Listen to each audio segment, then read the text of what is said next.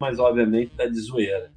Vendi a cada família para ver pagando aluguel com os FIIs. É, isso é outra confusão, não faz parte da palestra, mas imóvel é uma coisa e FII é outra.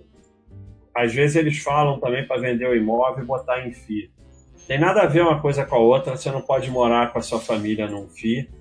E, então você pode investir em FII, não tem nada de errado em investir em FII, mas não ficar nessa de vou vender meu imóvel para botar em FII, porque imóvel não dá nada, não sei o quê.